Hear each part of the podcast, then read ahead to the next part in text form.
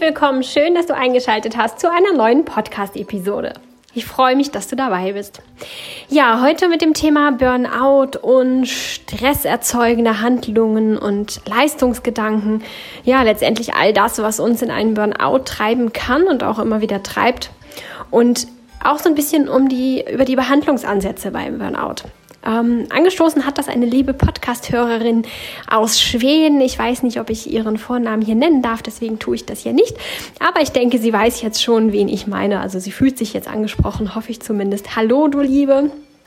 Ja, wir haben ähm, E-Mails getauscht und die letzte E-Mail von ihr, die hat in mir das Bedürfnis ausgelöst, hier doch mal ein paar Dinge ähm, für viele zu erklären, meine Sichtweise ein bisschen zu erläutern. Und mh, mm, ich finde, das kann man in so einem Podcast dann doch besser mündlich, als man es vielleicht schriftlich tun könnte. Und zum anderen glaube ich, dass dieses Problem und diese Gedanken einfach viele haben, viele Betroffene da draußen sind und bestimmt auch einige meiner Hörer da mit zu tun haben. Und deswegen denke ich, können da vielleicht noch andere von profitieren. Also, genau, es geht um die Behandlungsansätze beim Burnout. Also erstmal vorweg, ich bin kein Psychotherapeut und möchte das auch nicht werden. Ich möchte auch nicht euer Psychotherapeut sein. Dennoch ähm, ja, habe ich viele Erfahrungen gemacht am eigenen Leib, in meiner Familie, in meinem Umfeld, mit Menschen, die zu mir kommen äh, mit verschiedenen Anliegen und ähm, habe da doch einen breiten, ähm, eine breite Erfahrung mitgesammelt tatsächlich. Und auch hier wieder ist das das, was ich hier von mir gebe, ist nicht allgemeingültig, sowieso nie. Ich bin ja nicht die, die gerne in 100 Prozent denkt oder ähm, diese Meinung vertritt. Aber es ist doch bei sehr vielen so. Es ist sehr weit verbreitet und sehr ausgeprägt. Und falls du davon auch so betroffen sein solltest, dann fühl dich angesprochen. Wenn du sagst, hey, das, was dir da erzählt, ist totaler Quatsch, dann nimm es einfach nicht mit. Nimm mit, was du gebrauchen kannst und den Rest lässt du schön hier im Podcast liegen. So einfach ist das. Ich möchte hier wiederum niemanden verurteilen, niemanden angreifen, ähm, ja, sondern einfach nur für die, die sich ähm, da so ein bisschen verloren fühlen, die sich nicht verstanden fühlen, auch von den verschiedenen Ärzten oder Therapeuten, ähm, die das Gefühl haben, nicht so den richtigen Ansatz zu finden und das Gefühl haben, sie sind falsch weil der Ansatz nicht zu ihnen passt. Für die soll dieser Podcast hier auch sein. Und er soll ein bisschen, ähm, ja, so das Denken gerade rücken. Und zwar denken wir auch, wenn wir dann schon im Burnout stecken und auch wenn es uns schon richtig schlecht geht, dann sind wir trotzdem gewohnt, so weiterzudenken, wie wir bis jetzt gedacht haben. Obwohl diese Denkweise ja eigentlich den Burnout erst gefördert oder sogar herbeigerufen hat. Und auch dafür möchte ich heute sorgen, dass das vielleicht ein bisschen ähm, deine alte Denkweise vielleicht ein bisschen ins Wanken gerät oder du sie hinterfragen magst und ähm, prüfen kannst, ob das für dich überhaupt noch so sinnvoll ist, wie du so denkst oder gedacht hast. Also die verschiedenen Ansätze bei einer Burnout-Behandlung ähm, sind für nicht alle effektiv. Das ist tatsächlich leider so. Für einige ist es super, die finden sich da ganz wunderbar wieder. Für andere ist es das eben nicht. Und wie immer bin ich der Meinung, sollten eben die Behandlungsansätze auch immer sehr individuell sein. So unterschiedlich wie die Ursache letztendlich ist, auch wenn es ja ganz letztendlich immer das Gleiche ist, aber wir haben doch andere Ursachen. Die Ursache, warum wir diese Leistungsgedanken haben, warum wir uns so verausgabt haben, sind doch irgendwie verschieden. Auch wenn da ganz hinter natürlich irgendwie immer die ähnlichen Muster stehen, kann man da trotzdem nicht mit der 0815 Behandlung rangehen. Und ähm, ja, die Behandlungsmöglichkeiten sind gar nicht so breit gefächert. Auch hier bei uns in Deutschland tatsächlich nicht. Es ist so der klassische Weg aus ähm, Psychotherapie. Meistens hat man da eben viele, viele Monate Wartezeit sogar, bis man da dann mal rankommt. Dann gibt es vielleicht noch ein paar Medikamente, die irgendwie für besseren Schlaf sorgen oder tagsüber ein bisschen fitter machen sollen, ähm, damit man erstmal wieder so einigermaßen in die Spur kommt und dann werden die Symptome behandelt. Hat man Magenschmerzen, gibt es dafür etwas und hat man, ähm, ja, keine Ahnung, Rückenschmerzen, kriegt man dafür eben noch etwas. Und das ist so die klassische Behandlung. Wenn man dann Glück hat und ähm, ja, vielleicht in den richtigen Ecken gerade anklopft, dann bekommt man vielleicht noch die Möglichkeit, etwas anderes dazu zu machen. Aber meistens ist das dann aber auch schon nicht mehr von den Krankenkassen finanziert. Alles weitere muss man sich dann selber suchen und auch kostspielig bezahlen. Und das kann eben auch einfach dann nicht jeder. Und damit fühlen sich viele Leute dann aufgeschmissen und haben das Gefühl, dass so ein Burnout dann eben halt auch die Sackgasse und der Endpunkt ist. Und falls du dich jetzt irgendwie schlecht fühlen solltest und den Eindruck hast, ja, Mensch, ähm, die Behandlungsmethoden hier, die, die, das ist irgendwie nichts für mich, da kann ich nicht mit anfangen, also bin ich falsch, möchte ich dir hier sagen, nein. Wenn es eine Richtung gibt, ähm, Burnout zu behandeln, dann muss das nicht deine sein. Wir sind alle verschieden und wir brauchen alle andere Ansätze und andere Therapien. Und eigentlich sollten doch die ähm, Behandlungsansätze so verschiedenartig sein, so breit gefächert, dass für jeden was dabei ist. Aber das sind sie nicht. Also such den Fehler hier nicht schon wieder bei dir und sag nicht, ach, ich brauche aber auch so lange, bis ich hier auf, ähm, ja, vorwärts komme und da tut sich gar nichts und ich bin so schlecht und ich kann nicht mal das und ähm, mach dich da nicht fertig für. Das ist nicht dein Problem, das ist nicht dein, dein Nicht-Können Können oder dein Unvermögen, sondern das liegt einfach schlichtweg daran, dass dann die Behandlungsmethode oder der Behandlungsansatz vielleicht in diesem einen, in diesem Moment, in dem du da gerade steckst, nicht genau der richtige für dich ist. Also erstmal schnief, tief durchatmen. Ähm, das muss nicht zueinander passen. Es sollte es natürlich, aber ähm, das heißt nicht, dass du dich an deine Behandlungsmethode anpassen solltest. Ein Stück weit müsstest du es vielleicht, weil du vielleicht keine andere Wahl hast, aber eigentlich, eigentlich nicht. Und deswegen fühle dich da bitte nicht schlecht, habe nicht den Eindruck von, ich schaffe nicht mal das oder sonst irgendetwas. Nimm den Druck daraus. Dann ähm, geht es um klassische Ansätze, die man immer wieder empfohlen bekommt. Ich kann selbst sagen, dass ich Bewegung unglaublich wirkungsvoll finde bei einem Burnout. Meine Betonung liegt auf Bewegung. Ich sage bewusst nicht Sport. Denn Sport ist tatsächlich Leistungsgedanke. Da ist, dahinter steckt schon wieder etwas schaffen zu müssen, etwas leisten zu müssen. Sport ist Sport. Wenn jemand stramm spazieren geht, dann wird das im Regelfall nicht als Sport bezeichnet. Es kann aber für den einen oder anderen schon eine sportliche ähm, Herausforderung sein oder auch einfach Sport sein. Wenn wir aber hören, wir sollen Sport machen, dann denken wir gleich daran, wir müssen ins Fitnessstudio gehen oder wir müssen Kurse machen oder wir müssen laufen gehen oder wir müssen sonst irgendwas machen. Tatsächlich macht das Stress. Denn gerade der Burnout-Mensch, der ist körperlich nicht in der Lage, Sport zu machen. Zumindest in den meisten Fällen nicht und ganz besonders nicht, wenn er akut noch betroffen ist. Das geht einfach nicht.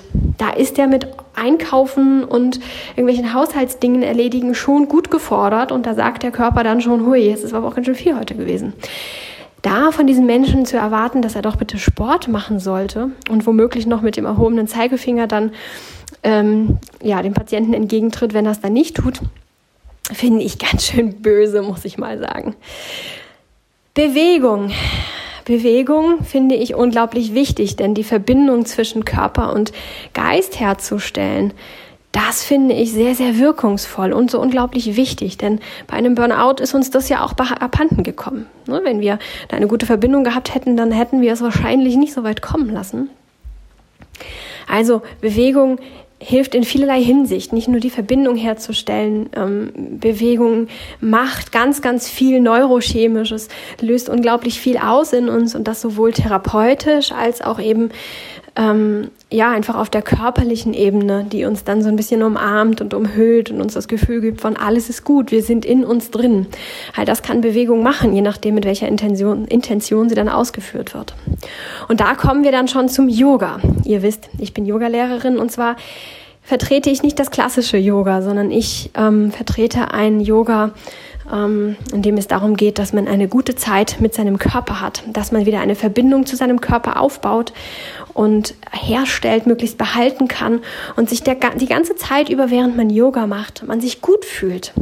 Es geht bei meinem Yoga niemals um Posen, um Position. Es geht niemals darum, irgendeine Stellung richtig einzunehmen. Ähm, und richtig ist ja auch ganz bewusst wieder ein Anführungszeichen gesetzt, sondern darum, sich zu bewegen. Es ist Bewegung. Es geht von einer Position in Anführungstüdelchen gesetzt zur nächsten über Bewegung. Und wir stehen nie still. Wir bleiben nicht in einer Pose und versuchen sie exakt einzunehmen, sondern wir gehen in die Richtung dieser Position, die wir einnehmen wollen. Nehmen wir den herabschauenden Hund, denn das war ein Beispiel aus unserem E-Mail-Verkehr. Nehmen wir den herabschauenden Hund und wir vergessen, dass in allen möglichen Yoga-Büchern und in Yoga-Kursen und ähm, ähm, Yoga-Websites gesagt wird, die Knie müssen durchgedrückt sein, äh, durchgestreckt sein und die Arme müssen gerade sein und das muss so und so in einem Winkel sein und die Fersen müssen auf den Fußboden, nur dann ist es ein herabschauender Hund. Davon befreien wir uns komplett und sagen, wir gehen in die Richtung herabschauenden Hund, machen uns locker, ganz, ganz wichtig und fühlen mal, was wir da fühlen. Dann treten wir ein bisschen mit dem einen Fuß so auf, mit dem anderen Fuß. Wir marschieren sozusagen auf der Stelle, während wir da so sind. Wir strecken ein bisschen die eine Schulter, die andere Schulter, lehnen uns vielleicht ein bisschen nach rechts und nach links, atmen dabei ganz viel und fühlen einfach nur, was es in unserem Körper macht. Und lassen so ganz langsam unseren Atem zu unserem Motor und unserem Wegweiser werden und fühlen, wo wir hingehen müssen. Was müssen wir jetzt wie bewegen? Einfach nur in diesem Moment mit seinem Körper sein und fühlen. Und das ist unglaublich therapeutisch wirkungsvoll auf der körperlichen wie auf der psychischen Ebene. Und da ist kein Platz für die Vorstellung von, so müsste es sein. Denn niemand weiß, wie es sein muss in diesem Moment. Und wenn du diese Übung, nur den herabschauenden Hund, dreimal am Tag machst, dann wirst du feststellen, dass es sich jedes Mal anders anfühlt und dass es auch jedes Mal anders aussieht. Und machst du es einmal am Tag über eine Woche hinweg, dann wirst du sehen, dass es an keinem Tag genauso war wie am anderen. Weil es immer in dem Moment gerade anders richtig war als am Tag vorher oder in der Stunde vorher. Und das ist richtig so und das ist gut so. Und genau das ist das, was ich am Anfang meinte. Unser Körper, unsere Psyche, wir als Ganzes funktionieren nicht ähm, ja, aus dem Lehrbuch heraus, sondern das ist etwas ganz Feines, etwas ganz Facettenreiches und etwas, das sich nicht einfach ähm, von jemand anderem im Außen oder auch von unserem Verstand so festlegen lässt. Und das ist auch gut und richtig so. Insofern finde ich Yoga unglaublich wirkungsvoll und unglaublich gut, aber ich rede hier von dieser Art des Yogas und nicht ähm, das pure Einnehmen von Positionen und sich da hineinquälen und da noch besser rein müssen. In unserem E-Mail-Verkehr mm, hieß es, diese Person wäre nicht gelenkig und sie wäre so steif. Ja, genau. Denn das ist auch so ein Bild, das die Menschen immer haben. Beim Yoga muss man gelenkig sein. Nein, das muss man überhaupt gar nicht. Und wenn du den, nicht mal annähernd in den herabschauenden Hund kommst, dann ist das doch auch in Ordnung. Such dir da in dieser, in diese, in diese Nähe, in die du kommst, such dir da die Positionen, die sich gut anfühlen und streck dich hier und streck dich da und ähm, suche einfach die, die Stellen, die ein bisschen fest sind, wo du das Gefühl hast, da möchtest du ein bisschen hinatmen, da möchtest du ein bisschen verweilen und geh dann zu der nächsten Position und lass dich einfach treiben. Das sollte Yoga sein, denn das ist heilsam, das ist Bewegung. Das Leben ist Bewegung, alles ist im Fluss und alles sollte im Fluss sein. Und wenn etwas nicht im Fluss ist, dann bedeutet das Krankheit, dann bedeutet es Stillstand und das ist nicht gut. Das kennen wir doch auch alle im Leben. In so vielen verschiedenen Lebensbereichen ist es doch auch immer so, dass alles in Bewegung sein muss. Alles muss fließen. Wasser, das stillsteht, das fängt an grün zu werden und ähm, kippt um letztendlich. Ähm, und genauso ist das in uns auch.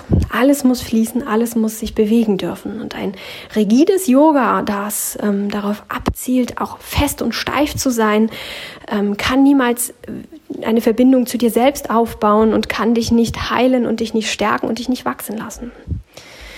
Wenn du es schaffst, in deiner Bewegungstherapie, so nenne ich es jetzt mal, hm, ich finde es immer schwierig, mein Yoga als Yoga zu bezeichnen. Es ist Yoga, definitiv, aber es wird dann immer missverstanden, weil die Menschen, ähnlich wie beim Minimalismus, ein Bild im Kopf haben und sagen, hm, Yoga, oh nee, das habe ich mal versucht, da bin ich gar nicht gelenkig für. Oder keine Ahnung, was da eben für Probleme und Vorbehalte dann herrschen mögen. Und schon ist das dann in eine Schublade abgetan worden und die Menschen sagen, oh nee, mm, mm, das ist nichts für mich und geben dem meistens gar keine Chance. Deswegen finde ich es ein, bisschen schwierig, mein Yoga Yoga zu nennen und nenne es jetzt weiter hier in dieser Podcast-Episode Bewegungstherapie. Ähm, hm, ja, Bewegungstherapie nennen wir es mal. Wenn du es schaffst, in dieser Bewegungstherapie den Druck rauszunehmen und auf dich zu hören, zu fühlen, ähm, was in dir los ist und das zu bewegen, das nach außen zu transportieren, mit deiner Atmung zusammen, deinen Atem so ein bisschen der Scheinwerfer sein zu lassen, der beim Einatmen angeht und beim Ausatmen sich verschiedene Bereiche in deinem Körper anschaut. Wo ist es gerade fest? Wo sitzt gerade was? Wo möchte ich noch mal ein bisschen hinschauen, ein bisschen verweilen? Oder wo ist es ganz besonders frei? Wo habe ich Platz? Wo kann ich mich hinbewegen? Und da möchte ich mich vielleicht auch hinbewegen. Ist mir jetzt gerade mehr danach, mich zusammenzuziehen? Alles in diesem herabschauenden Hund als Beispiel.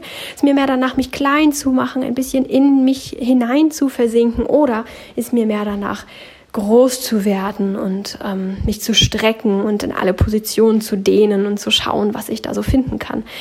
Das wahrzunehmen, das zu leben und das einfach nur zuzulassen in diesem Moment, ohne den Verstand einzuschalten, der sagt, mm, das ist aber kein korrekter ähm, herabschauender Hund. Das ist so unglaublich wichtig, denn was du auf der Matte praktizierst, wirst du in deinem Leben leben. Wenn du es schaffst, auf der Matte den Perfektionismus abzulassen, deinen Leistungsgedanken abzulassen, die Vorstellungen, die dich vorher in, in kleinen Boxen gehalten haben, wenn du es schaffst, diese abzulassen, ja, dann wirst du es auch in deinem Leben schaffen. Und es ist tatsächlich so, gib dem eine Chance. Versuch es mal, dein Leben wird sich verändern. Ich habe es von so vielen Leuten gehört und ich habe, als ich meine Ausbildung gemacht habe, das auch wiederum von vielen Leuten gehört die das gesagt haben. Und ich war ein bisschen skeptisch und habe gedacht, na ja, theoretisch hat mir das ja alles, äh, fand ich das ja alles ganz logisch.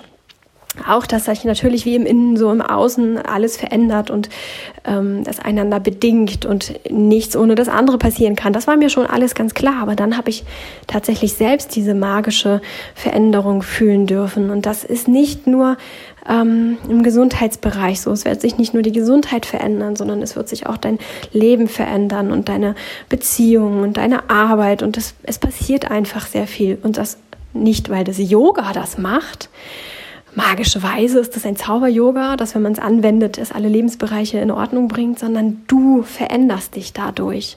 Und du veränderst dich so, dass du dein Leben in Ordnung bringst und dass es plötzlich fluppt. Und das habe ich so, so oft erlebt und möchte dich einfach ermutigen, dass du es auch zulässt. Aber dafür, wie schon mal in einer meiner Podcast-Episoden gesagt, am Anfang vor jeder Veränderung steht immer erstmal das Loslassen. Dafür muss man die alten Muster loslassen, die alten Bilder, die alten Vorstellungen, die wir so haben. Ja, schließen wir den Kreis zu der Burnout-Behandlung und zum Burnout. Der Burnout hat uns, ähm, oder wir haben diesen Burnout überhaupt erst bekommen, weil wir in irgendwelchen Mustern festhingen und diese über lange Zeit so praktiziert haben, dass es uns ausgebrannt hat, dass wir nicht mehr können. Und diese Muster waren also nicht gut. Auch hier gilt es darum, diese Muster zu erkennen und sie loszulassen. Auch dabei hilft es, wenn du das mit deinem Körper praktizierst. Der Verstand alleine, der erkennt, okay, diese Handlungsweise ist nicht gut für mich, heißt das noch lange nicht, dass wir auch in der Lage sind, das auch umzusetzen. Wir können uns ganz toll anstrengen, es umzusetzen, aber dann haben wir sie wieder, die Anspannung, die Anstrengung, die letztendlich ähm, Bewegung unmöglich macht und die Veränderung unmöglich macht. Wir vergeuden dabei ganz viel Energie, die wir im Regelfall gar nicht haben. Burnout-Patienten haben gar keine Energie übrig, die sie dafür aufwenden können. Und so dauert es oftmals sehr, sehr lange, bis sich etwas tut. Also auch hier steht es, loszulassen. Und wenn du eine Therapieform gesagt bekommst oder eine Vorgehensweise, wie du gesund zu werden hast, dann darfst du das als Vorschlag nehmen. Kannst gucken, ob das für dich passt und ob das sich stimmig anfühlt und ob das richtig ist. Und wenn nicht, darfst du es auch wieder loslassen und darfst dir eine Alternative suchen. Es gibt Alternativen. Man muss ein bisschen suchen und ähm, gerade wenn man ähm, ja nicht so viel Geld ausgeben kann, dann muss man vielleicht ein bisschen weiter suchen und mh, mm, das ist tatsächlich nicht leicht und nicht einfach, aber es gibt diese Alternativen. Und höre auf dich selbst, höre darauf, was du brauchst und nicht das, was dir irgendjemand erzählt. Auch nicht das, was ich dir hier erzähle. Auch meine Sachen sind hier nur Vorschläge, sind wiederum Erfahrungswerte, so wie dein Arzt, der dir vielleicht eine Therapie vorgeschlagen hat, die nicht so deins ist, auch Erfahrungswerte hat. Jeder hat seine Erfahrungswerte und teilt sie mit der Umwelt aber es sind und bleiben Erfahrungswerte. Es gibt niemals ein, das hier ist für alle gleichermaßen gut oder das ist für alle gleichermaßen schlecht. Hör auf dich selbst, verbinde dich mit dir selbst und lebe das dann auch. Also, noch einmal zusammenfassend. Vergiss diesen Sportgedanken. Bewegung tut gut, es setzt Endorphine frei, es setzt Glückshormone frei, es macht auf, es, es, es lässt Anspannung gehen, es ist ein Adrenalinabbau, es ist ähm, für viele auch häufig ein bisschen so ein, so ein Spannungsabbau. Es ist ganz, ganz toll, es ist ganz super, allerdings nur, ähm, in dem Rahmen, in dem es für uns möglich ist. Wenn du also spazieren gehen kannst, und ich weiß, dass die Hörerin aus Schweden meinen Podcast immer beim Spazierengehen hört, ich wünsche dir ähm, gerade noch einen schönen Spaziergang, wo auch immer du gerade bist dann ähm, und das für dich Sport bedeutet, ja, hervorragend, dann machst du ja Sport. Punkt. Und wenn du irgendwann Lust hast, dir ein Musik, eine Lied, ein Lied, ein bisschen Musik anzumachen, ein Lied lang und hast Lust, da ein bisschen durch die Küche zu tanzen, und kommst dabei aus der Puste und bist danach erschöpft, ja wunderbar, dann hast auch du damit Sport gemacht. Löse dich von dem ursprünglichen Sportgedanken, das muss es gar nicht sein. Und ich kann dir sehr ans Herz legen, doch mal diese andere Yoga-Form auszuprobieren und es einfach mal zuzulassen. Es muss auch nicht der herabschauende Hund sein, der war nun gerade unser Beispiel, aber ähm, du kannst dir auch die ähm, den Vierfüßlerstand nehmen. Auch der ist ganz wunderbar, um damit erstmal anzufangen. Und dann in diesem Vierfüßlerstand einatmen und schauen, wie sich beim Einatmen der Körper mitbewegt. Beim Einatmen bewegt sich der Körper sowieso immer mit. Ne? Der Brustkorb hebt sich und ähm, alles geht so und wird so ein bisschen groß und ein bisschen weit. Und beim Ausatmen genau das Gegenteil. Und schau mal, wie das sich im Vierfüßlerstand anfühlt. Und dann, vielleicht möchtest du dich ein bisschen mitbewegen. Vielleicht möchtest du dich ein bisschen aufrichten beim Einatmen, ein bisschen kleiner werden. Vielleicht sind das nur Millimeterbewegungen. Vielleicht sind es auch größere größere. Und lass das zu, eine Weile, ein paar Atemzüge, solange du kannst, solange du magst. Und wenn es dann in Ordnung ist, genug ist, dann ist es gut so. Kein Leistungsgedanke von, ich muss jetzt aber Yoga machen und ich muss jetzt das und das noch machen. Das kommt von ganz allein. Wenn du das ein Weilchen machst, dann wirst du das Bedürfnis bekommen, vielleicht aus dem Vierfüßlerstand in den herabschauenden Hund zu gehen und dich da so ganz langsam, wie eben beschrieben, der Position annähern möchtest und probieren möchtest, wie sich das anfühlt und, und einfach das Bild loslassen von dem Yoga, wie du es vielleicht kennst. Und wenn du ein Buch hast oder so etwas über Yoga oder irgendwelche Videos, die so richtig klassisch Yoga-Yoga sind, dann schau sie dir einfach erstmal nicht an. Am besten, ich würde natürlich sagen, schau sie dir nie wieder an, aber solange du versuchst, das alte Bild loszulassen, wäre es irgendwie nicht so besonders clever, wenn du dir das alte Bild dann immer mal wieder vor Augen hältst. Deswegen ähm, vermeide das in der übrigen Zeit. Und es hat mich so ein bisschen angestupst, dass ich ähm, mich auf den Weg machen sollte, online meine Yoga-Videos anzubieten. Das hatte ich ohnehin schon vor. Mm, es haperte so ein bisschen an der technischen Umsetzung, weil mein Homepage-Anbieter ähm, so Streaming-Sachen nicht anbietet ähm, und ich da nach einer technischen Lösung suche und noch nicht so wirklich was Gutes gefunden habe. Und es hapert so ein bisschen an den Räumlichkeiten, ein vernünftiges Video aufnehmen zu können. Aber es hat mir wieder gezeigt, dass der Bedarf da ist. Ich habe jetzt mehrere ähm, ja, solche Anfragen bekommen in letzter Zeit oder auch solche Nachrichten, wo wir dann darauf hin, wo, wir dann auf diesen Punkt gekommen sind, an dem man gesagt hat, Mensch, eigentlich würde ich dir gerne ähm, ein anderes Yoga anbieten wollen und es dir vorstellen wollen und dich motivieren wollen, es auszuprobieren. Also, das habt ihr mir auf jeden Fall hiermit nochmal angestupst und das werde ich ja jetzt ein bisschen schneller versuchen auf den Weg zu bringen. Vor, bis dahin vorübergehend gibt es natürlich die Möglichkeit, ähm, Skype-Yoga-Sitzungen zu machen. Auch das ist natürlich möglich und ähm, ja, klingt im ersten Moment so ein bisschen ähm, spooky irgendwie, aber ist tatsächlich wunderbar möglich. Manche finden das sogar noch angenehmer, weil sie sich viel besser auf sich konzentrieren können, als wenn sie mit jemand anderem zusammen im Raum sind. Man sieht sich zwar ein bisschen, man hört sich ein bisschen, aber letztendlich ist man doch noch irgendwie mehr bei sich, als man es dann doch wäre, wenn man ähm, in einer Gruppe ist. Zumindest wenn man ganz am Anfang ist, kann das manchmal ganz hilfreich sein. In jedem Sinne hoffe ich, dass du für dich ein bisschen was mitnehmen konntest. Nicht nur die liebe Hörerin aus Schweden, sondern auch alle anderen, auch die, die nicht vom Burnout ähm, befallen sind und hoffentlich auch nicht bedroht sind und es sich nicht andeutet. Ähm, auch für dich ist es sicherlich keine schlechte Idee, es mal auszuprobieren und ähm, darüber nachzudenken, wie das so ist mit dem Leistungsgedanken und den ähm, ja, den Schubladen, in die wir gesteckt werden und dem Gedanken, wir müssen da reinpassen. Vielleicht, ähm, ja, ist das für dich auch ein bisschen wirkungsvoll. Auch du kannst natürlich super gerne mal ähm, diese Bewegung ausprobieren. Auch wenn du gesund bist, hat es einen unglaublichen großen Nutzen. Und falls du schon Yoga machst und äh, schon länger praktizierst, ähm, mag sich das vielleicht für dich falsch anhören. Und vielleicht denkst du auch, hm, dass das geschummelt ist, dass das irgendwas anderes ist und dass das nicht richtig ist. Aber dann möchte ich auch sagen, was richtig ist, muss jeder für sich selbst entscheiden. Und so möchte ich dich auch einladen, dass du es mal anders versuchst und dich frei machst davon, ob es Yoga ist oder nicht. Nenn es doch einfach anders und versuch mal, wie es sich anfühlt und ob du daraus etwas mitnehmen kannst, ob du das als Wohlfühlzeit für dich deklarieren kannst und damit vielleicht so wieder so ein bisschen deine Scheuklappen öffnen kannst und die Welt ein bisschen breiter gefächert siehst. Das wünsche ich jedem hier, jedem meiner Zuhörer. Ich freue mich, dass du eingeschaltet hast und ähm, ja, wünsche dir eine ganz, ganz schöne Zeit. Wir hören uns nächste Woche Freitag wieder. Schreib mir gerne. Ähm, kommt mir gerne mit euren Fragen und mit euren Anregungen, auch natürlich mit der Kritik.